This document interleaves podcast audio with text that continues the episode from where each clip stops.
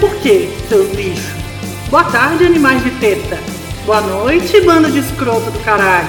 Ou boa madrugada, por que não, seus arrombados? Começa agora a porra do Notas dos Tradutores. Uma caralha de um áudio de WhatsApp coletivo com três imbecis reclamando da vida e achando que alguém dá bola pra filho da puta que manda áudio. Aliás, não mandem áudio. Enfiem a porra do áudio no cu até dar eco, inferno. Deu play? Ah, mas tem mais que se fuder mesmo. Trazido e traduzido pelo Senildo Mário Barroso, pelo cara de fuinha cagando do Carlos Lutz e pelo cavalo de teta do Érico Assis. Bom episódio proibidão pra vocês. Dedo no cu e gritaria, porra!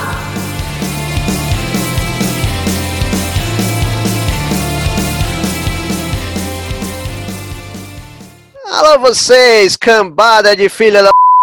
É esse é os bichos Carlão é o c...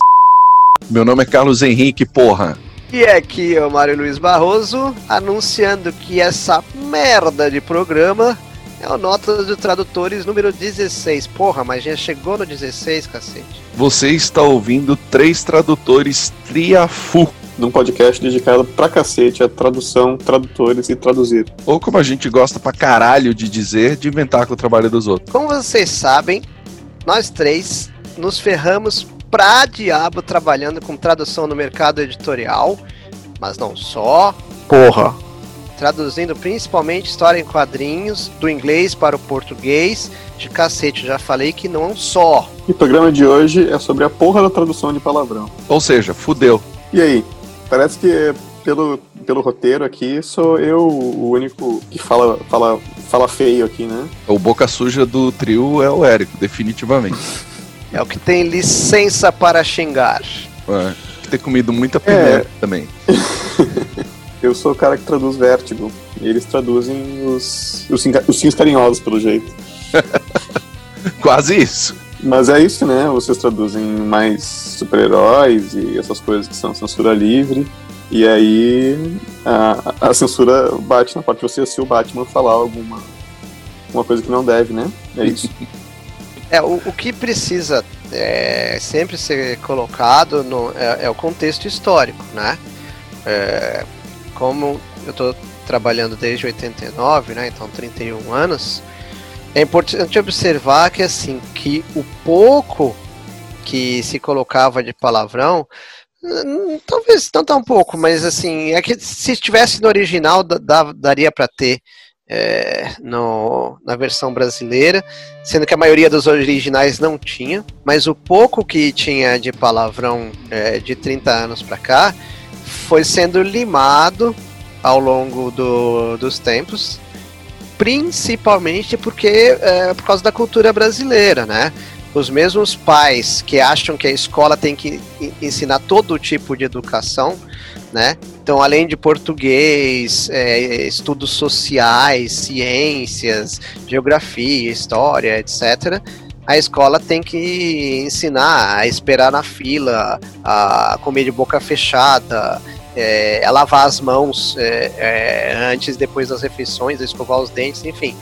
É, então, os mesmos pais brasileiros que empurram a responsabilidade para as escolas, eles empurram as responsabilidades para todas as editoras.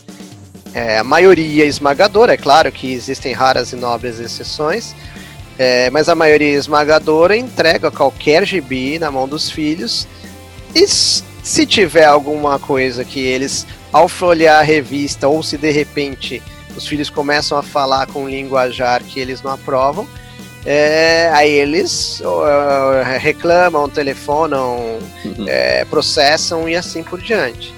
Então as editoras foram ficando escaldadas e percebe-se, né? Ninguém nunca disse nada, mas por uma série de é, suavizações, percebe-se que é, as editoras optaram por não ter essa dor de cabeça, né? Já que é, não adianta é, tentar é, dialogar, não adianta tentar colocar é, que esse tipo de quadrinho não é adequado. E eu não estou falando de quadrinho censura 18 anos, né? Talvez uma camada mais in- intermediária ali. É, para não serem processadas, as editoras realmente optaram por não utilizar palavrões. E claro, quando a gente fala as editoras, não, não, não me refiro a 100% das editoras, mas as editoras com as quais eu tenho contato, as editoras que eu leio sem nunca ter trabalhado, eu percebo que existe essa sua suavização, né? Se eu tenho acesso ao original, ou mesmo quando eu traduzo, eu percebo que foi cada vez mais é, suavizado. Então tem uma série de palavras que, é, inclusive palavrões, né? Que foram abandonados e termos que acabam sendo pa palavrão uh, do mesmo jeito. E com a evolução da sociedade, 30 anos não, não é pouco, ainda mais que agora de 5 em 5 anos nós estamos mudando aos saltos, né? É, certos termos que são absolutamente errados, absolutamente politicamente incorretos, é, eles é, foram abandonados e, na verdade, os editores nem têm trabalho, assim, né? Os roteiristas e nacionais. E os tradutores, né, para quadrinhos, estou falando só de quadrinhos nesse momento, é, eles já evitam esses termos porque eles sabem que é o tipo da coisa que, é primeiro de tudo, é absolutamente errado. Segundo de tudo, é errado porque ofende alguém ou um, ou um grupo de pessoas. E terceiro de tudo, porque é, vai gerar processo. Né? Claro que tem gente que se preocupa só com o processo, mas é, a prioridade devia ser mais ou menos essa que que eu coloquei. Depois eu posso dar exemplos de palavras que eram usadas é, livremente, com, com, tranquilidade. E a gente uhum. pode entrar também naquela questão de é, querer julgar autores do passado, seja passado próximo, passado distante, com um olhar de hoje, né? Esquecendo de olhar o contexto em que aquele ser humano vivia. Uhum. Porque tem um, uma questão também que uh, culturalmente o vocabulário ele é elástico, né?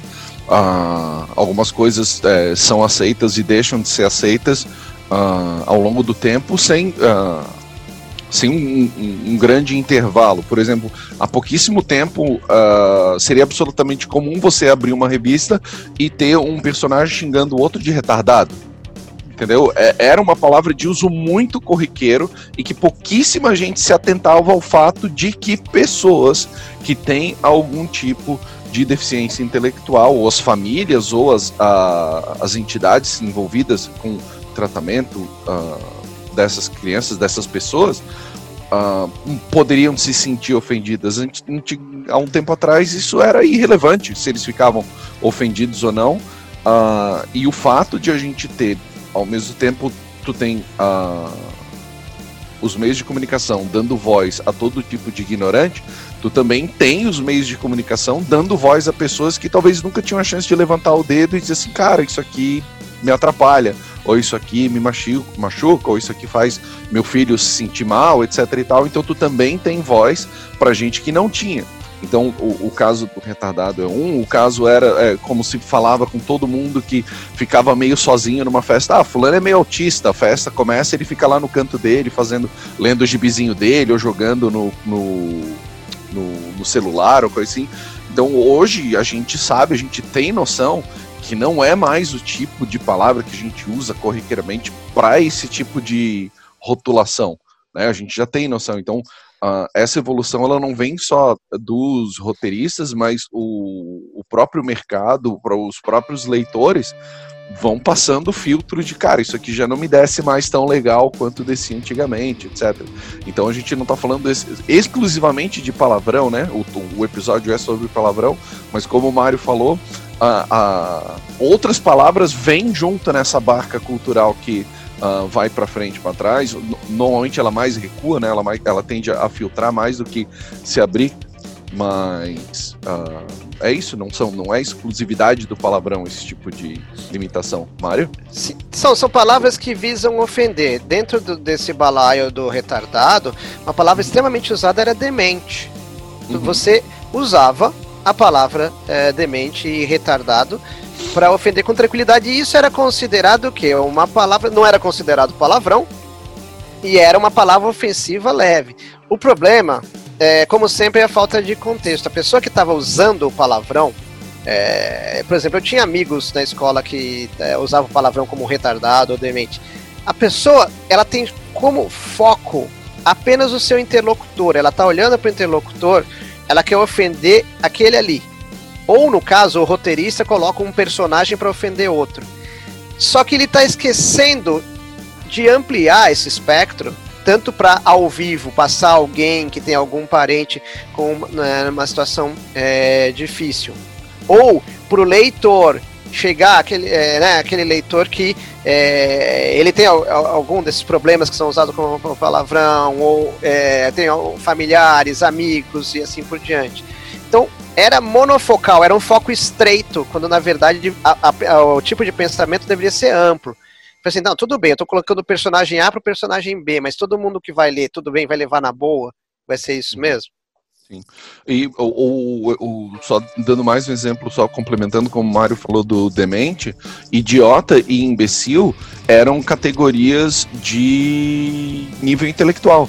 Eles não eram xingamentos, eles eram categorização da, das, das, da neurociência era categorizado o, cara que tinha baixíssimo QI como imbecil, e depois idiota, e depois sub qualquer coisa, até chegar ao normal, ou, e antigamente o que se chamava de gênio ou superdotado, etc e tal, era uma categorização. Tá? E virou um, um xingamento, e já não se lembra que se fala de pessoas que recebiam esse rótulo cientificamente. Você é um idiota, você é um imbecil. Não ah. era um xingamento, era uma determinação, era uma extremamente ofensiva, as palavras continuam sendo ruins, mas era uma coisa usada uh, é, na comunidade Só para lembrar um, um, um, caso também, para a gente pensar é, da questão de, de regionalismo, é, e esse caso, ele é antigo, tá? Ele é final de anos no, é, 90. Para vocês verem o, o, tipo de cuidado que você deve ter. É, eu tenho um amigo que ele é, era instalador de pistas de boliche, então ele viajava geralmente shoppings do Brasil inteiro para instalar pista de boliche. E ele tinha que orientar equipes locais na construção de pistas de boliche. E uma vez estando no estado, é, algum dos nove estados do Nordeste, um dos, é, dos funcionários, instaladores, não sei se carpinteiro, não sei se pedreiro, perguntou alguma coisa para ele e ele falou assim: é, não, não faça isso porque é besteira. E o cara sacou a primeira ferramenta que tinha a mão, martelo, sei lá o que, e falou assim: o senhor retire o que disse imediatamente. E meu amigo falou assim: não, mas o que, o que, eu falei? Eu nem sei o que eu falei. Ele falou assim: você falou besteira. Quem faz besteira é besta. Besta é animal é, é burro, idiota, jegue e eu não sou nem burro nem jegue, então eu não aceito que você fale assim comigo. Então, vejam como é o contexto. Né? Então, assim, veja como é, é complicado. Porque, assim, do mesmo jeito que o meu amigo não sabia, por uma questão geográfica, é, que a, a besteira era algo ofensivo, por uma questão, né? A gente falou de espaço, que é geografia, por uma questão de tempo, uma série de autores no passado usava termos que eh, hoje no presente são absolutamente condenáveis porque a sociedade inteira evoluiu para isso e fica evidente assim ninguém em sã consciência usaria e dentro dessa lista a gente tem é, expoentes como Monteiro Lobato ou o próprio Hergé que o, o, o, o Érico está traduzindo Tintim. É, o, falando em termos geográficos, rapariga é um caso clássico, né? Para alguns lugares, rapariga é o feminino de rapaz, e para alguns lugares, rapariga é prostituta. Então é uma palavra corriqueira para alguns e para outros extremamente ofensiva. Oi, tudo bem?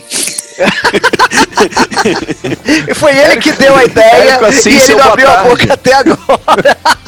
Érico Mas agora só o Érico tarde. vai falar, senhores. Eu Com tinha... vocês, o, o, o Boca Suja é Érico Assis. Foi dar uma volta ali, voltando agora. Você estava falando alguma coisa? eu fiz aquela brincadeira no início, né? Dizendo que eles traduzem ursinhos carinhosos, porque os gibis Marvel, DC, que o Mario e o Carlão estão acostumados a traduzir, eles são pensados para um público geral.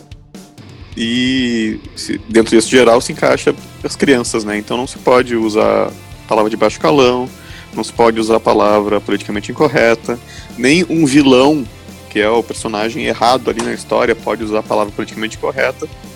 Porque aquele material, por mais que a gente saiba né, que a maioria dos leitores hoje não tem 12 anos, então tem muito mais de 30, se acha que aquilo vai chegar no público, que pode chegar no público infantil, então não, não pode usar esse tipo de, de termo.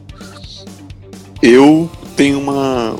Pelo meu currículo aqui, meu, meu portfólio, que eu traduzo mais coisas adultas.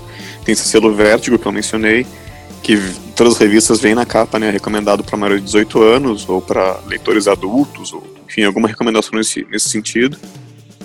E ali, sim, ali você pode usar palavrões, os, os heróis usam palavrões, o, os vilões uh, usam demente, usam retardado e falam essas coisas e se, se entende, né? Bom, pelo menos se espera que o leitor adulto entenda que aquele personagem está errado em usar esse tipo de, esse tipo de termo. E, e nisso eu fui colecionando, né, algumas, alguns palavrões ao longo da, dos meus glossários aqui para traduzir Constantine, para traduzir uh, muito textos do, sei lá, Warren Ellis, Brian Azarello e outros autores aí que gostam de. Ah, Garfienes, que adoram povoar seu, seus textos com, com palavrinhas bonitas. Que vocês não devem repetir. uh, vocês já lidaram com esse antes de eu, de eu começar a minha lista feia aqui, vocês já lidaram com esses, esses autores ou já tiveram um momento assim, ah, agora eu preciso lembrar de todos os palavrões aqui da, da minha vida. todos os palavrões de, de, de quinta série. Uh, palavrão mesmo, uh, que eu me lembro de ter, ter tido que lidar com eles, assim, uh, pensando já na, versão para o português, como é que ficaria, se não ficaria mais pesado, porque às vezes o palavrão equivalente muda de peso na hora que a gente traduz. Né? Então, o, um deles foram as duas histórias que a gente fez do Arqueiro Verde com o Mike Grell, Os Caçadores e Lua de Caçador, porque tinha bastante linguagem de gangue, linguagem de cadeia, e aí tinha bastante fuck shit, etc. E aí a gente conversou com o nosso editor, o Thiago, e a gente manteve os palavrões, mesmo sendo uma coleção que vai para todos os públicos. Foi a, a o nosso papo foi não descaracterizar o que era aquele material. Aquele material originalmente ele era mais realista, mais cru, pesado, uh, e a gente manteve. A gente não não trocou, não exageramos nada nas tintas porque já tinha as histórias em si já tinham um peso, mas na linguagem foi mantido praticamente o que tinha no, no original do Arqueiro Verde foram, foram esses, assim. Asilo Arca também tem bastante palavrão, uh, não necessariamente para ofender em si, mas é palavrão de interjeição, né? O, o, as várias exclamações de fuck, shit e etc. Então, que eu me lembre. Então, eu, é, eu sempre traduzi personagens que é, obviamente, eles falariam palavrão. Falavam, às vezes em alguma história, mas obviamente falariam palavrões, assim. É, não tem como você pegar um Wolverine, um Dentes de Sabre, a maioria dos vilões, né? Tirando os vilões mais requintados, mas a maioria dos vilões, é, mais recentemente uma Arlequina, etc., é, sem que é, falasse palavrão. Eu lembro de um exemplo clássico, né? Eu ainda era, eu era leitor e eu fui ler aquela belíssima minissérie Wolverine, Wolverine e Destrutor Fusão, que foi escrita pelo Walter e pela Louise Simonson e desenhada pelo John J. Mutt, que é, é ilustrada, né? Não é desenhada, ele é pintor. E o Kent Williams. É, e o Kent Williams, né? Obrigado, Érico. E simplesmente uma das primeiras cenas em que aparece o Wolverine ele tá sentado num bar, não sei se um bar mexicano, e, mas num bar bem é, simples, assim, no meio do deserto, é, encostado na parede, com o chapéu enterrado na cabeça. Aí entram algumas pessoas, não lembro se é alguns amigos ou inimigos. E a primeira frase que o Wolverine fala assim: Boa noite, putada. Então eu falei assim, cara, pode? Eu não sabia que podia. Então foi a, foi a primeira edição da minha vida de super-heróis que eu vi um, um, um, palavrão escrito, né? Eu tinha 14, 80 15, anos. 14, 15, 16 anos. E confesso que eu não tô traumatizado até hoje por ter visto o Wolverine falando boa noite, putada. Mas, é, na verdade, tinha tudo a Eu ver acho que com a tá, né. Mário? Pra tu mencionar isso 80 anos depois, eu acho que tá. Foi um trauma, assim. e, então assim, e, e o legal é que assim, pela cena, pelo contexto, você via que estava muito bem traduzido, que, que, que, que não tinha outra, é, quer dizer, poderia ter outras palavras, mas essa foi a melhor que, que, que foi colocada ali na, na, naquela edição. E, mas assim, poxa, eu traduzi umas boas histórias do Lobo, por exemplo. E o lobo tem aquelas construções, tipo no original, né, Bestish, que é a, a, a, a contração, né, da, de bastard com bitch, que é, é bastardo ou bastarda com puto ou puta. E que em português ficou putardo. Isso aí consta até no glossário ali para as nossas traduções. Mas assim, tem muita coisa que o, o, o Lobo fala que se fosse manter ficaria assustador.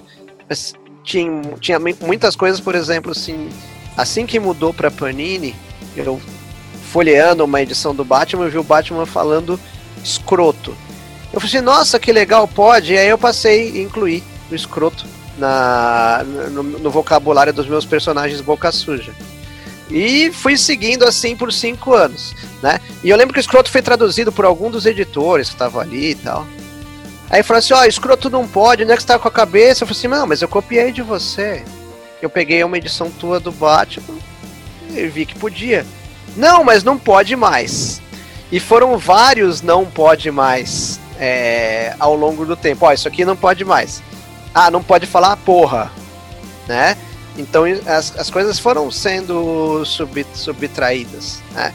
E conhecendo é, a- as pessoas, os editores, não é porque eles ficaram loucos, mas é porque eles se adaptaram à sociedade, tem toda uma pressão, a quantidade de pessoas que procuram a- as, as editoras para reclamar de coisa nesse sentido certamente aumentou, principalmente com a facilidade gerada pelas é, redes sociais e pela própria internet. Antes a pessoa podia fazer o quê? Né? No começo, quando eu comecei a ler, mandar um sinal de fumaça. Depois, cartas, é, é, ou cartas desaforadas, ou telefonemas acalorados para as redações. Depois que inventaram o e-mail, é, e depois ainda com as redes sociais, então é, são medidas de segurança que as, edi- as editoras e empresas tomam, porque não é só questão de levar processo, né? Ninguém tá afim de receber cinco telefonemas por dia de alguém é, reclamando que tem palavrão, porque isso e porque, porque aquilo. Eu até fui procurar aqui o- como é que o Wolverine falava boa noite putada em inglês, porque era um gibi que ainda pra mim é Ursinhos Carinhosos, tá? Ah, inclusive, tudo que vocês mencionaram até agora ainda tá pra mim na, na categoria Ursinhos Carinhosos. e esse Wolverine Destrutor, como é que é? É Fusão, né? Fusão, né? É, é Ele Meltdown era um- no original. Isso, ele era um gibi tradicional dos Estados Unidos, feito, feito por mesma censura livre que, que os outros gibis Wolverine e Destrutor. Só que no Brasil ele saiu, na época que a primeira vez que saiu aqui, ele saiu no aquele formato de luxo, né? Eu acho que de repente saiu até pelaquela redação adultas da, da Abril na época. É possível. E aí se podia usar esse tipo de pala- palavreado. A única coisa que eu tô achando aqui no, no inglês, no, no Meltdown, é que o Wolverine, uma hora ele diz que chamaram a mãe dele de puta. Em, Ah. em espanhol. Ele tá falando, daí ele, ele usa em, entre aspas, né, em espanhol, Sim. porque não, ninguém. A maioria dos leitores não vai entender, talvez, né, o espanhol. Aham. Ah, mas é, putada eu não tô achando nada equivalente aqui. É, E é eu, as- eu, é, é ursinhos carinhosos, tá? Não, não podia entrar esse tipo de coisa. O puta aqui, eu acho que também hoje não entraria. sim, né, não entraria. No gibi, no gibi americano de hoje. Não. nem- nem, nem sendo espanhol num país de língua inglesa. Não. Não, é. E, bom, uma coisa que o Carlão tava falando, né? Os palavrões, eles não têm equivalência, certo, na tradução. O, os americanos usam, aí, saindo dos fins carinhosos, né? Passando pro, pro quadrinho adulto. Eles usam o fuck como vírgula, né?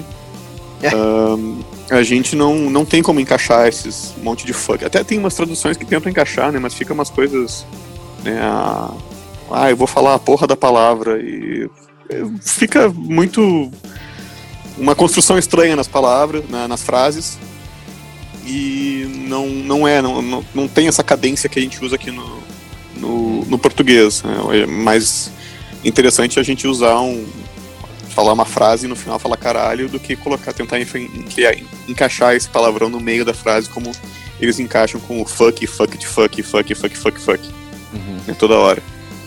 O Constantine, né, que é um personagem que eu introduzi algumas vezes, é um dos personagens que usa fuck como vírgula. E eh, traduzia as falas dele pra ser o, com o mesmo impacto, né, pra ser o mesmo.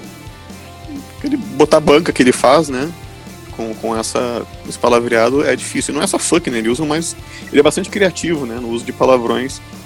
E os autores estão livres ali pra usar isso, né? Não é os fins carinhosos que a gente tá fa- falando aqui agora. É, São é palavras do inglês, mesmo. do inglês britânico, né, Érico? Ah, e tem mais isso, né? Inglês britânico. Então tem, tem coisas que a gente tem que entender que são lá do, de Londres ou de Liverpool. É, ele é de Liverpool, né? O, o Constantine, agora não lembro. Também não lembro. Eu lembro só de quatro rapazes de Liverpool, mas ele não. Gente- ah, mas lembrando também que a tolerância do britânico ao palavrão é maior do que a do americano, né? Principalmente em mídia, né? Tal, talvez na rua, etc., seja mesmo, mas ah, o americano até hoje bota pi em tudo que é programa de entrevista e, e na Inglaterra, às quatro da tarde, se estiver vendo televisão e tiver fuck, bloody hell, e o diabo, vai ter, né? Não tem o mesmo Sim. filtro, assim, o americano é muito mais precavido com relação a isso, assim, se o meu programa vai ter um palavrão, vai ter um pi ou, ou a minha revista. Uma vez eu peguei uma revista britânica, revista, revista mesmo de texto do dia a dia, assim, revista ah, factual, e cheio de palavrão dentro das matérias, cheio de palavrão.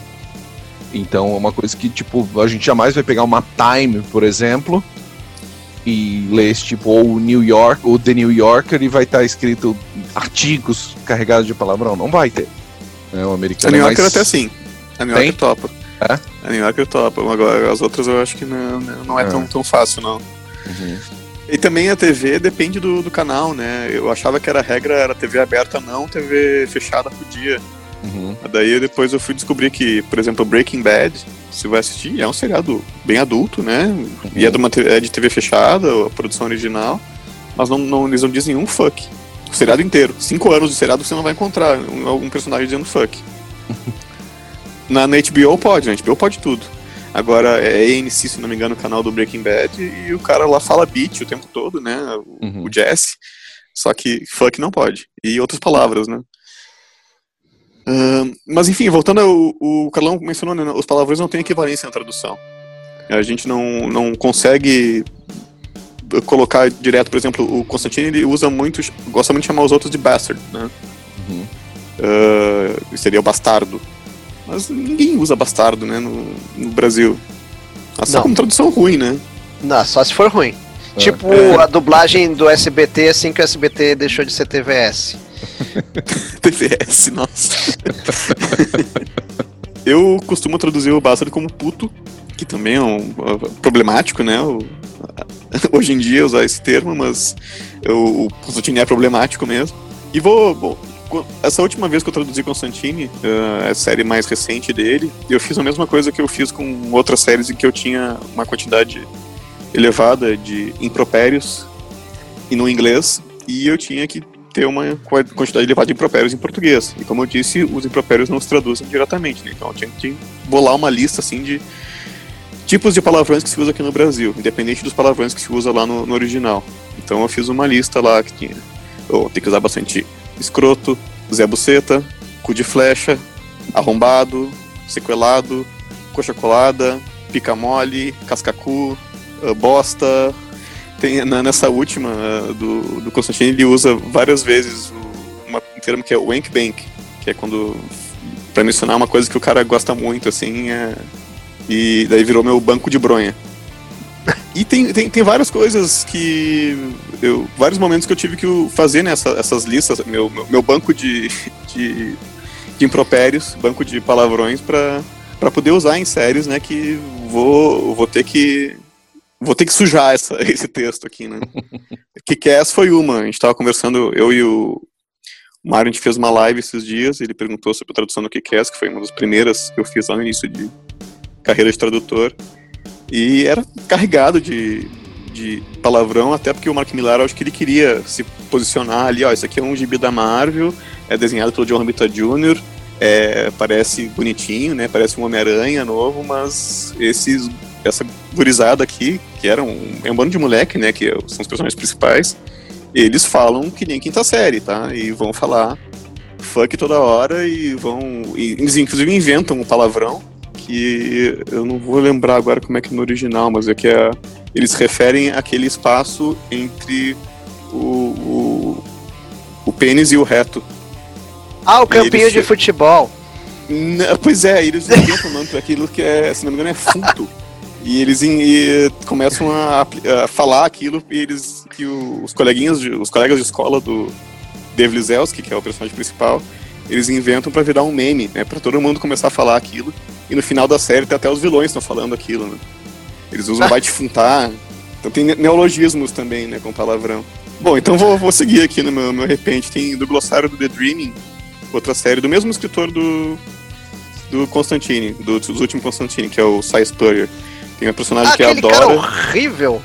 Eu sei que o Mario adora o Cy Spurrier. uh, ela usa Arse Backward, que é cu torto, ou Dumbo, que virou cu de burro, Faster in Fuck, que virou Pústula que pariu, também do meu glossário de Tank Girl, que eu traduzi há uns dois anos. Tank Girl também, extremamente boca suja, é o mais divertido, né, dela. Uh, bollocks, termo também muito constante esse termo, né? Muito britânico, né? Bollocks. Muito britânico, é quase londrino, né? Esse termo, né? É, meu bollocks virou se fuder em todos. Uh, Dumbass Bitch, que virou vagaburra. É, ela fala fush em vez de fuck, às vezes, daí virou poerra. Tem mindbag, que virou saco de buça. E no way, que é nem fudendo. Olha, cara, mas muito bem. Cara, como e... você é criativo, muito bom. é, não, não sai fácil como parece. E é uma coisa que eu fico pensando também, esse negócio do, do foda, né, no, no Brasil, que a gente usa não pra, pra xingar, né? A gente usa pra falar de uma coisa legal, né? Que uma coisa legal é uma coisa foda. Ou foda pra caralho, ou foda Sim, que for. É, uma coisa legal e uma coisa ruim né, também, né? Tipo assim, o, o é foda é que, é que é, equivale ao antigo é fogo, né? Tipo assim, pô, cara, é foda, hein? Não aguento mais essa goteira aqui, vamos reformar a casa, não sei o quê. E, e uma coisa assim que teoricamente poderia ser usada, não pode porque é um palavrão, mas não tem sentido nenhum de palavrão, é o fodão. Por exemplo, poderia ter nos quadrinhos fodão. Sim. É um palavrão, mas não tá visando ofender ninguém e é uma coisa boa porque é um. É, é positivo, é um elogio. Uhum. Mas, claro, não vai constar, porque a raiz dele é, é um palavrão. Mas você vê como existem palavras como retardado, que tem um, um, um uma origem clínica até, e que tem peso de palavrão, e tem palavrão que tem peso de adjetivo positivo. Uhum. É, pois é, pica das galáxias. É, é, é, o pica das do... galáxias. É muito bom. Justamente fodão era um termo que eu estava usando num livro sobre o Batman chamado A Cruzada Encapuzada. Acho que ficou assim o termo em. Acho que fica assim em português. E era o livro é sobre, é sobre a trajetória do Batman, né? E tem um do, dos aspectos que o autor fala que o Batman, numa época, virou o fodão. Ele chama de uh, badass, na verdade, em inglês, né? Badass. E badass é um termo que fica meio termo ali, né? Entre palavrão ou não, entre impropério ou não. E eu até perguntei pro editor, na época que eu estava traduzindo, se eu podia usar. Eu disse, vi até que tinha 28 ocorrências né, de badass no livro. E falei, olha, dá pra usar fodão aqui pro Batman, né? Porque essa é a ideia que ele tá passando aqui do que, que o Batman é para esses autores, para esses leitores também, né, pros fãs. E ele disse, ó, pode, mas não dá para variar, assim, de vez em quando chamar de Bambambam, Bam, Bam, ou de Utal, coisa assim. Eu disse, olha, acho que não, porque uh, a ideia é justamente repetir várias vezes o mesmo termo. Né? Por isso fodão. E ele diz, ah não, tudo bem, topo. Daí, quando saiu o livro, não saiu o fodão. ele acabou tirando. Acho que na, na hora ele respondeu que sim, mas acho que depois repensou, né? Nossa. o, ó, o próximo item é, de pauta, né? Então, só remontando, né? Termos que, que, que caducaram. Por exemplo, um termo absolutamente é, ofensivo, errado, é, politicamente incorreto, mas que as pessoas não tinham a, a menor noção dentro do contexto em uma época que se passava, por exemplo, sei lá, o começo de Cacete e Planeta, etc. O termo é, boiola, ele era usado no, nos quadrinhos com alguma é, liberdade, é, frutinha também, mas pelo grau de ofensividade em que né, a sociedade como um todo e quem é, se dirige ao público em específico é, perceberam que não se poderia, nunca se deveria ter usado, né? É, então foram abandonados, mas é, eram termos que eram usados. É, a exemplo do próprio escroto ali no começo dos anos 2000 tá, estava livre.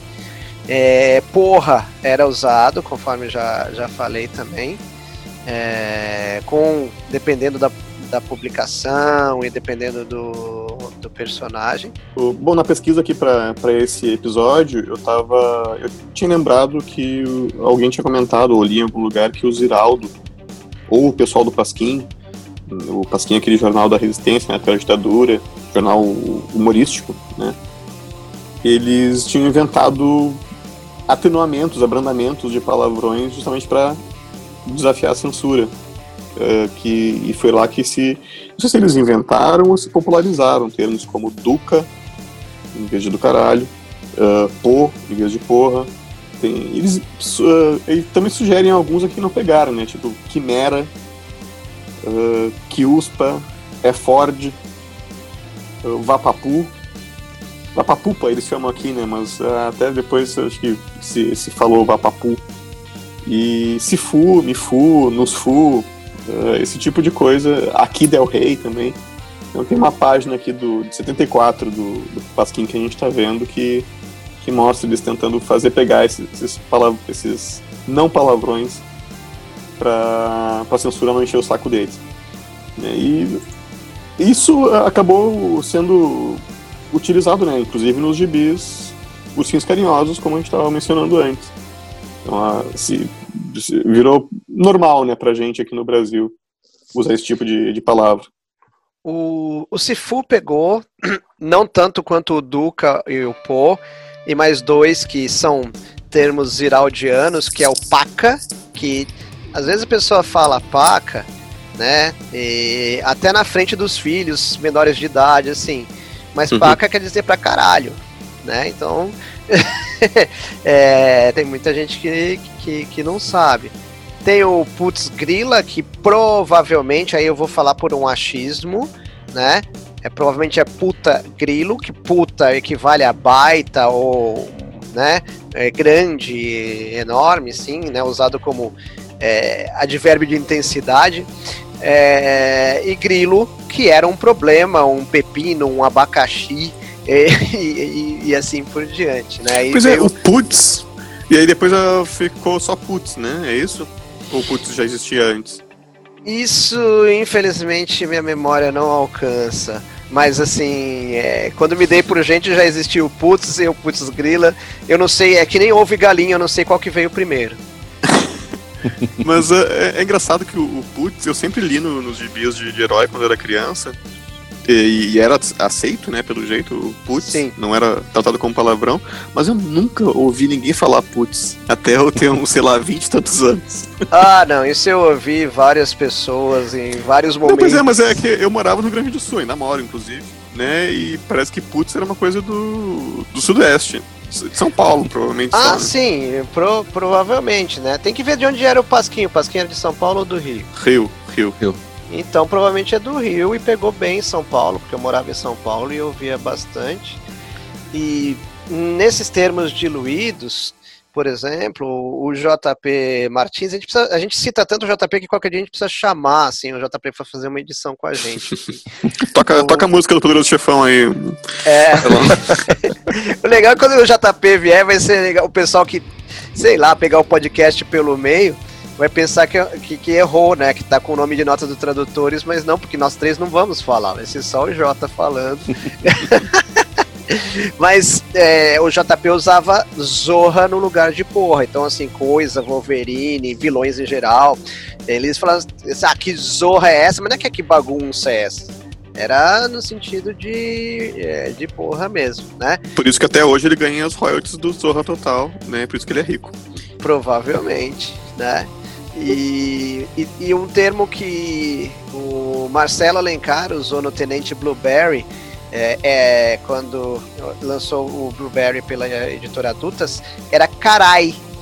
Então, muitos, uhum. perso muitos personagens falavam carai. E, é, então, era, é, era redação adultas, então, teoricamente, é, as revistas iam para um público adulto. Né? Mas porque culturalmente a culpa é sempre da escola e da editora e nunca dos pais, é, não, não, sei ainda se, se gerou algum problema depois. Caralho, me, tem, me cheira surfista. É. é, é também os, os ouvintes talvez lembrem que no episódio 11, que a gente entrevistou o Paulo Noriega, ele comentou né, que nos, nas legendas e na dublagem no Brasil se tradicionalmente se atenuava, se diluía se os personagens falavam um fuck no original, isso virava droga ou alguma coisa mais, também mais leve aqui no Brasil. E se ignorava né, a, o impacto que se tinha no, no, texto original. Porque o que importava era que aqui não se chegasse, não, não se ouvisse um personagem falando porra ou caralho a família tradicional brasileira, família tradicional brasileira como comentou Noriega, né, não, não, não tolera esse tipo de coisa, independente do que o Scorsese escreveu lá no, no roteiro. então tem que ser aqui droga. É, mas era, era, era, um, era um padrão de televisão, né? Porque novela também não tolerava esse tipo de palavreado. Hoje já tá mais uh, solto, mas, por exemplo, uh, quem assistia filme brasileiro em outro canal tipo numa Bandeirantes da Vida de madrugada, numa sessão de filmes que não era para crianças, que fique bem entendido, ficava surpreso em ver os mesmos atores da novela das sete, não só sem roupa, mas também falando um vocabulário bem mais picante, digamos assim. Porque tinha isso, era o, o padrão, o padrão Globo, né? Não permitia esse tipo de palavreado né? Não, não, não entrava mesmo. Então, na hora da dublagem, aquilo entrava para a mesma família, com a senhorinha, com o tiozinho, com vó e neto assistindo no mesmo lugar, então não ia entrar. Então... Em compensação, se você pega hoje os canais fechados ou streaming, né, eu gosto muito do Rick and Morty, passa na tem Netflix, e eu, adorando as legendas do, do Rick and Morty aqui no, no Brasil, porque primeiro, o texto original é muito criativo e eles inventam palavras, eles inventam xingamentos, inventam palavrões. E um desses palavrões que até está lendo uma matéria dizendo que causou um, um, um pico no Google de pesquisa por essa palavra, porque ninguém tinha ouvido fora do Rick and Morty desse termo, que era can gutter, can gutter. E que aqui na legenda ficou cana canelita de porra. que é quando o cara é, é, tem, como é que é, o six-pack, né, o, o barriguinha, tanquinho, o trincado, né, que, que, nem se chama hoje, e tem embaixo do, do, trincado tem aquelas, aquelas linhas, se o cara é bem forte, né, bem musculoso mesmo, tem aquelas linhas que apontam pra, pra virilha, e é, aquilo ali que é a caneta de porra. E esse termo né, foi inventado né, no Rick and Morty em inglês, e, e aqui não, é só um exemplo, né? Tenho vários. Eu recomendo muito assistir a, a legenda, se não me engano, são do Igor Blanco, as legendas do, do Rick and Morty. Já que a gente tá falando de palavrão, queria aproveitar e fazer um, levantar alguns tópicos aqui com os coleguinhas. Quando a gente vai traduzir, originalmente a gente tá lidando com xingamentos que eram xingamentos no original e a gente vai trazer como xingamento pro português. Né? A gente não quer descaracterizar isso. Mas, por exemplo, por que, que vocês acham que a maioria dos xingamentos, quando a mulher é o objeto do xingamento, eles são praticamente todos de cunho sexual. Inclusive palavras que para o homem servem com significados diferentes, como é, bandido ou vagabundo. Na hora de xingar uma mulher de bandida ou vagabunda, ela ganha uma conotação sexual que ou não deveria ter, mas o fato é que ganha. Vocês lidam com isso com certa frequência de encontrar palavrões que empurram para a mulher o cunho sexual, talvez não devessem? Ah, eu não sei se eu já me deparei com exatamente com isso, assim, mas eu já vi alguns casos em que chamam a mulher de cal ou de vache, né, do francês, e em português chamar de vaca eu achei muito acima do xingamento que você tinha no original. É, né? Cal, não é necessariamente em inglês é geralmente gorda, né? É, pois é, pois é. É outro. É, é um nível mais baixo, né, de, de xingamento. É, para ver como te, é, não tem equivalência, para ter o mesmo peso e sentido do inglês, é, teria que traduzir cow, que é vaca, como elefanta, para atingir o, o, o, mesmo, o mesmo é. objetivo, uhum. né? E a maioria dos animais que, que você usar para xingando uma mulher ali na tradução é, da outra língua para cá, é, vai ter essa conotação, né? A nossa cultura, ela é, por muito tempo foi muito ofensiva contra a mulher. Isso se traduziu no linguajar e num arsenal de palavras que simplesmente, quando elas traduzidas, a gente cai dentro desse arsenal de xingamentos é, contra é, as mulheres, né? Tanto que eu lembro, eu estava conversando com uma editora amiga minha que não era editora da Arlequina, eu falei assim, olha, eu tô precisando colocar a Alequina xingando a outra mulher, mas não pode ter conotação sexual. E depois de uma conversa. não, chama de porca. Porque porca é ofensivo, ninguém gosta de, de ser chamada de porca, mas não tem nenhuma conotação sexual. Então foi uma, uma saída encontrada, né? É, acho que é fácil, né? Essa pergunta aí do, Car do Carlão, é fácil chegar no, no xingamento de cunho sexual com, com mulheres, porque tem essa questão machista, né? Ver a mulher como uh, liberada sexualmente é, é, um, é negativo, né, pra, pra cultura machista. E ao contrário do homem, né? Ver ele como liberado sexualmente é uma coisa positiva. E aí tem, tem a ver com isso, né? Não, e, e vai além, porque aí é, a quantidade de erros não se limita a atingir as mulheres, porque é, a gente acabou de falar de cunho sexual para mulher, mas quando queria ofender um, um homem pelo cunho sexual, a, a forma que se usava era convertê-lo de hétero em, em homossexual. Ou seja, é, transformar ele eu... numa mulher, entre aspas. É. Rebaixar é. ele a uma mulher, entre aspas. Então a, a questão é, primeiro, né, para que ofender toda uma, uma, uma, série de pessoas, um, um, um, grupo social?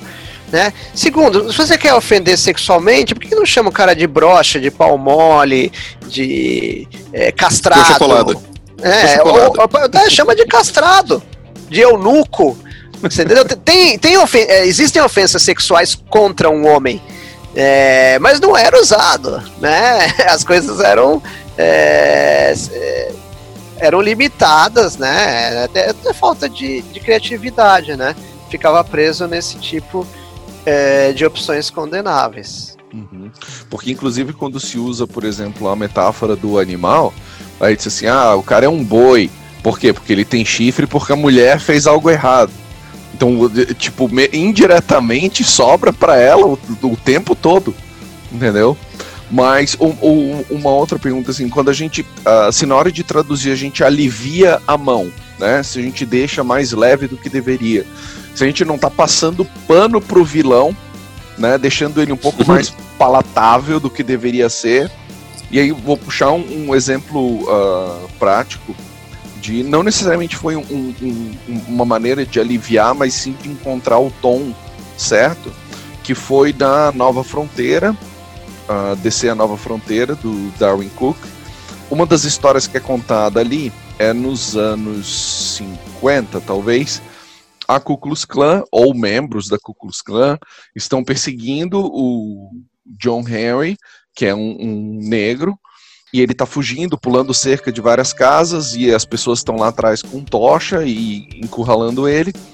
E lá pelas tantas ele tropeça e cai, ele já tá machucado, já tá cansado também. E uma menininha se depara com ele, e em inglês ela chama a atenção das pessoas usando nigger. Oh, the nigger is here. E da, pro ouvinte que não está habituado, uh, o nigger é um termo ofensivo usado contra uh, negros. É passível de extrema uh, censura, não censura do governo, mas de censura as pessoas censuram umas às outras se alguém usa fora de contexto. É extremamente ofensivo. Não só a comunidade negra fica uh, ofendida, mas também as pessoas que estão na televisão, etc. E tal, se tolera muito pouco o uso dessa palavra. E aí a gente tinha que trazer pro português. E aí a gente ficou buscando o que, que seria o peso, o que, que, que, tipo de xingamento a gente usaria. Uh, e aí eu, uh, depois de conversar bastante com o Thiago, com o Mário também participou da discussão, o que uh, a gente chegou no meio termo que eu apresentei, eles acharam que era o melhor também, foi criolo. Foi criolo, porque uhum. você pode usar criolo com a intenção de ofender, mas a, a origem da palavra criolo é aquele que nasceu longe do seu lugar de origem. Então, por exemplo, o, os espanhóis que nasceram na Argentina e no Brasil eram chamados de criolo, né? O, os negros que foram levados para América Central eram chamados de crioulos também, porque uh, originalmente seriam africanos e nasceram lá, etc. Então você pode usar para ofender, mas a palavra não é exclusivamente para isso. E aí a gente chegou nessa conclusão, porque a, a gente chegou a colocar em pauta, mas eu não me vi em momento nenhum, por exemplo, escrevendo macaco. Não, não me vejo fazendo esse tipo de comparação e também não acho que era o que uh, talvez fosse referência para menina. Não, não. É, eu, eu, já tive que lidar com essa questão das ofensas raciais do inglês, né, para negros. E tem um monte, infelizmente. Infelizmente. E eu na época eu tive que fazer uma lista, né, de, de equivalências e tentar encontrar uma, equivalências. E até consultei três tradutores negros que eu, que eu conhecia para saber se já tinham que lidar com isso. Porque até eles traduziam né, coisas relacionadas a racismo. E eles me disseram: olha, a gente já fez essas pesquisas e não tem equivalência. É, gente, os, os, americanos têm, têm vários, a gente tem vários também, mas não fecha, não, não, não, as listas não se encaixam. Tá? Nigger é, é dá para crioulo, mas não, não é bem assim, até porque o nigger hoje ele é utilizado entre os negros, só entre os negros nos Estados Unidos, e aí é, não é uma ofensa, né, entre eles. Eu lembro, inclusive, quando saiu o Luke Cage na, na Netflix, no seriado da, da Marvel, eles traduziam, os personagens falavam nigger, e a tradução aqui pelas, nas legendas era nego, uhum. uh, sem o R. Uhum. Eu achei muito boa, inclusive. Né? E, não era um, e não era um termo ofensivo ali, né? E, eu lembro que eu, nesses textos que eu, nesse texto que eu estava trabalhando sobre racismo, ele usava muito o termo negro, que é, que é exatamente como se escreve negro em português, mas eles usavam muito nos anos 60, 70 para se referir a, a para se referir aos negros. Eles eh, usavam né, o negro, Martin Luther King falava negro, né, the negro man. E não tem nada equivalente a negro aqui no Brasil. Uhum. É, no máximo negro, mas não, não é a mesma coisa, não tem essa conotação histórica, não tem essa, essa ligação. Queria falar alguma coisa, Mário, disso? Não, eu, eu, ia comentar que na verdade o nego que você falou que foi a solução que acharam pro Luke Cage, é, nego, nega e principalmente neguinho e neguinha é muito usado, mas muito carinhosamente e eu já vi muito de branco para branco até. Assim, vem cá, meu neguinho, vem cá, minha neguinha. É claro que assim, é, provavelmente se a gente parar, fizer um estudo histórico, a origem é, da forma de se chamar, talvez tenha algum estudo que se remonte à, à época da escravatura e era o jeito que, é, sei lá, o senhor de escravos se dirigia aos escravos de dentro de casa, por exemplo. Né? Uhum. Pode ser que eu só estou atestando que eu já vi muitas vezes usado também, não só, mas também entre brancos, chamar, ó oh, meu neguinho, ó oh, minha neguinha, mas como extremamente afetu afetuoso, extremamente carinhoso. Para você ver que uma coisa que pode até ter uma origem ruim, mas que em vários momentos ao longo da minha vida eu vi as pessoas se dirigirem como, com extremo afeto. É, mas hoje é politicamente correto. Sim. Eu tive um, um caso hoje, né? é, Bom, era errado, virou certo, hoje é errado. Sim. Uh, virou certo, entre aspas, muitas aspas, né? Aham. Uh, eu tive um caso justamente com Negrinha recentemente, traduzindo um gibi estilo Ursinhos Carinhosos, né? Como a gente estava comentando. Que a personagem. Era um, person... um gibi de super-herói e a personagem negra estava comentando como é que ela era vista por um segurança de shopping. E aí ela começa a falar como se fosse o, o segurança, de, o segurança de shopping olhando para ela como aquela negrinha que vai assaltar, uh, vai roubar um tênis, vai roubar alguma coisa. E era uma cena sobre racismo. E eu usei ali que ele estava pensando nela como uma negrinha, e usei essa palavra. Aí o editor me falou: olha, muito educadamente, né? Não, não foi para me xingar nem nada, mas ele disse: ah, a gente não pode usar esse termo aqui no, no gibi da Mulher Maravilha. E eu falei justamente o que eu falei agora, né? Mas ela tá falando aqui numa situação de racismo, né? Ela tá sendo tratada uh, errada, de forma errada por uma pessoa. Ela tá se fala, ela que fala, é a própria personagem que fala, mas ela tá se colocando no lugar de um segurança de shopping, olhando, olhando ela como a negrinha. Eu disse, ah, não, mas assim mesmo não dá nesse, nesse tipo de quadrinho. Tá, tudo bem. Então, a gente tá nesse, nesse nível, né, de policiamento, que eu, é certo, é, é correto, mas uh, eu acho que tem no, no, original desse, desse quadrinho tinha uma questão ali de racismo Sim. que eu acho que vai, vai se perder na tradução. Sim. Só lembrei mais um, um, um caso agora, uh, que é o mecânico do Hal Jordan na fronteira, ele chama Pie Face. É o apelido que eles dão para ele. Pie Face. Seria cara de torta, que era um termo pejorativo usado para os imigrantes chineses, porque eles têm o rosto arredondado. Então, Pie Face. E era muito comum. Assim, existe na literatura outros casos de pessoas que ganhavam o apelido de Pie Face. E aí, olhando, e aí o que. A... É o China, né? China? Na ver... uhum. É, na, é na verdade, esse personagem chama Tom Kalmaku, uhum. e com dois Ks, né? E esse personagem tem uma origem esquimó. Mas ele corrigia cada vez que alguém chamava ele de Pie Face. É, ainda, ainda nesse negócio histórico, eu traduzi também um, quadrinho chamado Aqui, do Richard Maguire. Quem não conhece, é uma história que se passa dentro de uma sala de estar, e é toda, todas as páginas são dentro dessa mesma sala de estar, e você aquela página que você vira, você muda, anda no tempo. Então essa, essa sala de estar no 1949, depois em 2020, depois em 3000, não sei o que, ou há 10 milhões de anos atrás, a sala de estar é um monte de lava. Eh, ou na época dos dinossauros, e é sempre o mesmo lugar. E tem um momento nessa história, bem no meio da história, em que se diz as, os xingamentos que se usaram nessa sala, que as pessoas se chamaram nessa sala. É, e tem ali uma data, sei lá, 1920, 1932, 1947, 1980.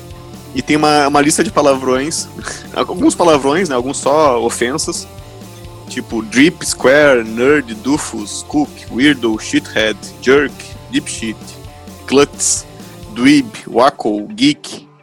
É, e, e é só para marcar, né, como é, que se, se xingava, como é que se xingava uma pessoa nessa época.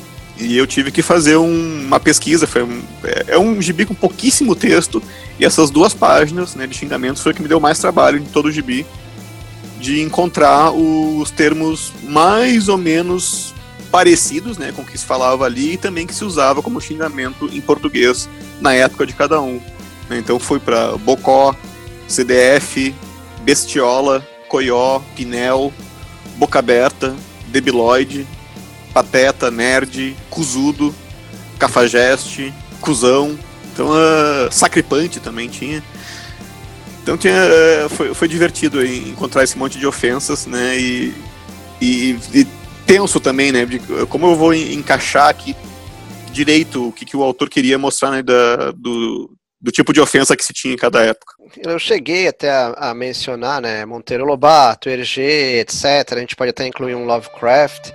O que, que a gente poderia chegar de conclusão sobre como trabalhar com autores que alguns conscientemente outros nem tanto, é, foram ou racistas ou misóginos, é, ou na sua vida pessoal cometeram uma série é, de crimes e, e, assim por diante.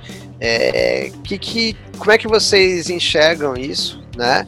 É, principalmente, né, Érico, você trabalhou com Ergeta, Tintin no Congo e assim por diante.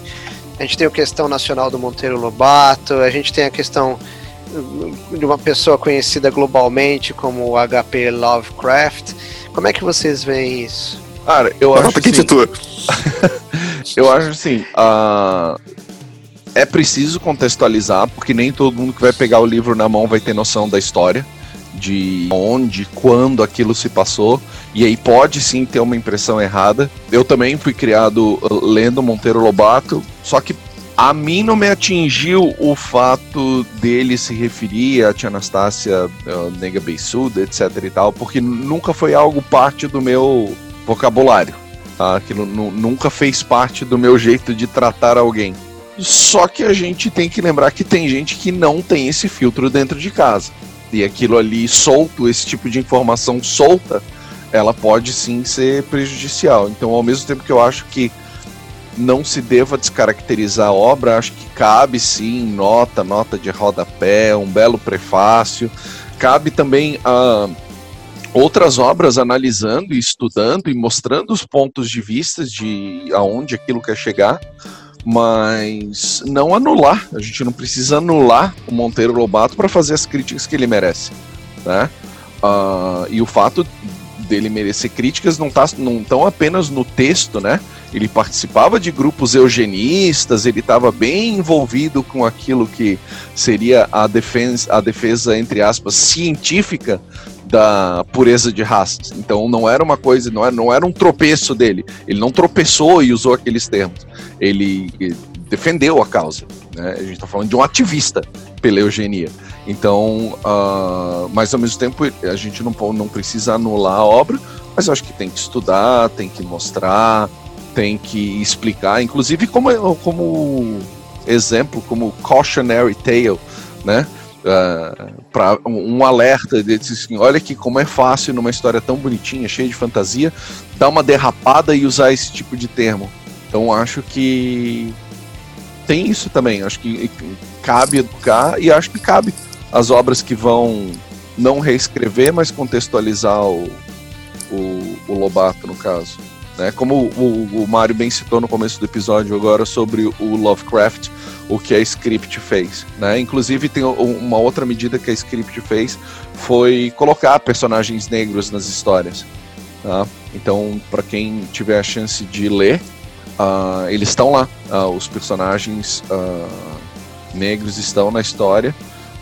talvez como uma, uma, uma provocação, mas como um, uma justa compensação, vamos dizer assim, talvez, não sei se o termo correto é esse, mas de colocar na história de um, de um histórico racista, colocar os personagens principais negros. Só para complementar do Lovecraft, eh, assistam Lovecraft County, que é o seriado que está passando na, na HBO, da primeira temporada, e é justamente a provocação com o racismo do Lovecraft, só com personagens negros. Sobre o Hergé e o Tintin, o Tintin no Congo, né, o, o álbum mais problemático dele, questões de racismo e questões de imperialismo e questões ecológicas também, né? Ele explode o rinoceronte. e eu lembro que na época que eu traduzi, eu traduzi a versão, inclusive mais a versão primeira, né, do, do álbum, que é depois ele atenuou um pouquinho algumas coisas na versão mais conhecida, versão colorida, e introduziu a versão preto e branco. Quando, a, né, quando ele desenhou a, o Congo ainda era uma colônia da Bélgica. E eu lembro de, de eu mesmo escrever né, um, o texto de, que seria de prefácio da obra, uma notinha pequena, que depois a editora Globo reduziu um pouco, mas tem uma nota lá dizendo, ó, oh, isso aqui foi produzido em tal época, né, o, o Congo era colônia da Bélgica, a visão que se tinha do, do país para o outro era tal, e... Bom, tá aí, né? Esse é o Tintin, desculpem. Isso eu, é, é, é, isso Monteiro Lobato, Hergé e Lovecraft e, e, todos os outros, inclusive os outros autores até uh, contemporâneos né, e cancelados, Eu tô ando numa dúvida bem, bem séria quanto a até que ponto essas notinhas, essas contextualizações ajudam. Né? Porque, de uma forma ou de outra, a gente está continuando pro, promovendo essas visões. Tá? Mesmo com contextualização, mesmo com, com todos os prefácios possíveis. É, tem um, eu recomendo vocês ouvirem um outro podcast do Raio Laser, o Lasercast. Eles fizeram um episódio chamado Asterix e a Representação Racial. Eles ouviram várias pessoas, inclusive uma convidada nossa aqui, a Dandara Palankoff, já participou de um episódio nosso. E o professor Nobushinen, que fez um, um livro maravilhoso sobre quadrinho, representação negra nos quadrinhos. E lá tem algumas conclusões interessantes, assim, eles até concordam né, com, com a questão do prefácio, com a questão de contextualizar cada obra, e que não se deve cancelar a RG, não se deve uh, censurar de forma alguma né, esses materiais, nem, nem mexer, nem deixar de publicar. Mas eu, sinceramente, eu tô na, na dúvida, né, se isso não, não tá continuando promovendo pessoas erradas e ideias erradas, independente de todas as ressalvas que a gente faz. Ainda não tem uma conclusão sobre isso.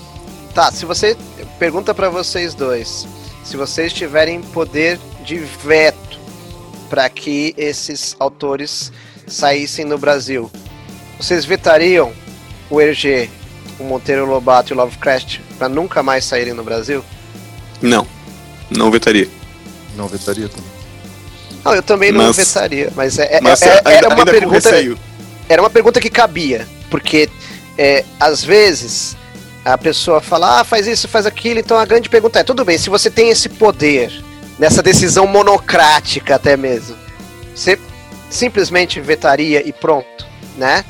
E acredito que nós três é, chegamos a um não unânime, né?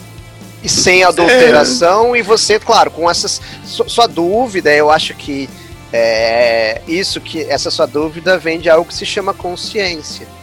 Porque enquanto você tiver consciência, você vai ficar em dúvida se, se realmente se é, nós estamos é, perpetuando a cultura e se o mal que vem junto com essa cultura, se ele é maior do que ela, ou seja, faz mais mal do que bem. É, era até uma discussão sobre. Não era uma discussão sobre racismo dos autores ou sobre autores antigos, era uma discussão. Autores fora do contexto atual, né? Era sobre autores contemporâneos e, sei lá, esses autores acusados no Me Too, né? Autores acusados de assédio sexual, por exemplo. Foi a Dandara mesmo que, me colocou a dúvida, assim, né? Será que uh, em vez de continuar promovendo a, obra de gente assim, por mais que a obra seja maravilhosa, né, em vez de continuar promovendo a obra de, de, gente assim, que quem sabe a gente dá atenção aos autores mais novos uh, e autores, autores e autoras, e, enfim, todas as todo arco-íris de, de autores e autoras aí, com, com ideias novas, com coisas novas e que não tem nenhuma dessas manchas, né, em vez de ficar em cima desses autores que fizeram coisas maravilhosas, mas tem todos os seus problemas, né? Então é essa dúvida que eu ainda estou trabalhando. Uhum, só um exemplo, então, vou dar um, um, um, exemplo com o mesmo personagem, mas com autores diferentes. O Príncipe Valente, ele vai pela primeira vez para a África no final dos anos 30, comecinho dos 40. E a retratação dos personagens africanos ali, cara, é, é meio padrão Asterix. Eles são muito crédulos, acham que tudo são espíritos malignos, eles têm pensamentos muito simplistas, etc e tal. E assim vai e passa a história e vai, e ele leva anos a voltar. E agora, bom, isso não é spoiler porque já foi tudo publicado, né? Uh, ele volta para África anos depois, história publicada já na década de 2010, agora 2012, 13, 14. E existem uma existe uma nova leva de personagens africanos com outro perfil completamente diferente eles têm as suas próprias ciências, entre aspas, mas o conhecimento da natureza, eles se expressam corretamente, eles têm a compreensão, eles são enviados como embaixadores para o país X, Y e Z, eles são extremamente articulados. Uh, existe um grupo de mulheres, é, é, é um paralelo muito parecido com a, as Amazonas da Mulher Maravilha, uh, que elas eram escravizadas e traficadas e elas vão para uma ilha onde elas decidem viver independentemente e as mulheres todas têm uh, poder, todas as mulheres são donas de si. Elas decidem os próprios rumos da tribo, da aldeia, da ilha. E, e falam de um passado de escravização, onde elas eram uh, transferidas como mercadoria, como posse é, como troca, como é, moeda de troca. Então, o mesmo personagem ele sobreviveu o suficiente para que o novo escritor conseguisse não passar uma borracha, porque a primeira visita à África é mencionada, mas que conseguisse fazer um, um, uma correção de rota para o próprio personagem, para a impressão que ele deixou nos anos 40 pudesse ser disse assim, ok, a gente não apagou aquilo lá, mas agora o nosso modo de pensar é isso aqui. Então, talvez é uma chance que o Tintin não teve e o Asterix não teve ainda, né? De o um mesmo personagem e Lobato muito menos. Do mesmo personagem conseguir uh, apagar não, de novo, apagar não, mas de mostrar que aquele universo também pode servir a um propósito um pouco melhor, a um propósito mais uh, decente de representatividade. É, gostaria de apontar também, né, que existe a, a ofensa não só escrita, mas visual, né? A partir do momento uhum. que você retrata todos os negros de forma idêntica, você tá ofendendo toda uma etnia, todo um povo, todo um continente. E isso não se limitava aos negros, porque eles retratavam todos os orientais de forma idêntica também nos quadrinhos do passado. É, todos os japoneses eram iguais aos chineses, que por suas vezes eram iguais aos coreanos e, e, e assim por diante. Então, quando você equaliza dessa forma, né, é, quando o, o, o, desenhista pega e faz um monte de clone um do lado do outro, é, é uma forma de você ofender todo um povo ou toda uma, uma etnia. E ignorância também, né? Porque eles mostram Londres com cinco sotaques diferentes. Uma cidade. E um continente inteiro todo igual. Né? o continente africano todo igual. Então é ignorância também. É ignorância. Opa, acabei falando errado o nome do livro que eu mesmo traduzi. Se chama A Cruzada Mascarada Batman e o Nascimento da Cultura Nerd. É um livro do Glenn Weldon. É um livro sobre uh, o Batman e os fãs do Batman. Recomendo bastante. Saiu pela editora Pixel. E uma outra coisa que a gente lembrou, na verdade a gente confirmou, né, aquele trauma do Mario com o Wolverine dizendo putada, realmente está numa edição de Wolverine Destrutor Fusão, na edição número 1. E, o, na verdade, o Wolverine, ele tá realmente num, num bar mexicano, e ele diz: mesmo se essa putada conseguisse encarar uma briga de verdade. E aí eu acabei lembrando de uma outra um quadrinho, da, mais ou menos da mesma época, é o do Homem-Aranha, a Última Caçada de Kraven, o Craven. E também me marcou na época, eu não lembrei na hora da gravação. O, tem a Mary Jane Watson caminhando pela, pela rua, daí dois caras assim começam a tirar ela, né? E um fala: Olha só aquilo, já viu calça mais agarrada? Aí o outro, ó, só, dá até pra ver os pentelhos. E eu lembro que quando eu era criança isso marcou um pouquinho minha. minha.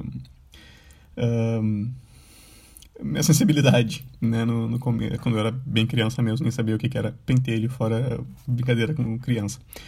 Uh, e a gente conversou com o Marcelo Alencar, o editor da Abril a Jovem, mas ele cuidava da redação adultas na época. Ele foi editor do Wolverine Destrutor Fusão perguntou como é que passou esses palavrões na época e ele disse que não lembra. Uh, que provavelmente não passaria uh, normalmente e não tem a menor ideia de como é que caiu aquele putada no meio de uma frase do Wolverine. E foi um, é um achado, na verdade, do, uh, que marcou o Mario, né? E, portanto, a gente lembrou.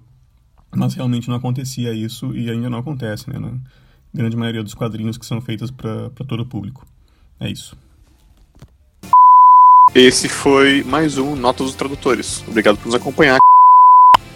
Agora é minha hora de voltar pra Segunda Guerra Mundial. Eu vou pra um lugar longe pra cacete. O condado de Westchester, no estado de Nova York.